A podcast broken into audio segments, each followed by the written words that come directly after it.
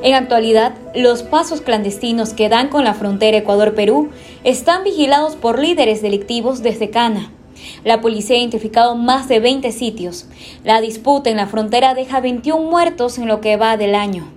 Dos meses después de recibir la segunda dosis de las vacunas contra la COVID-19 de Pfizer o Moderna, la respuesta inmunitaria es de un 20% menor, incluso en los que han pasado la enfermedad.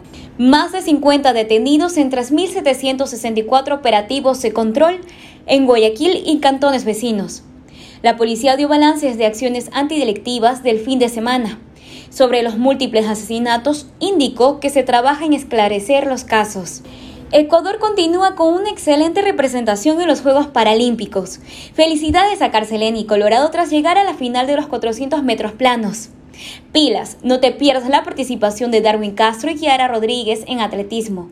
Conoce estas y más noticias en extra.es.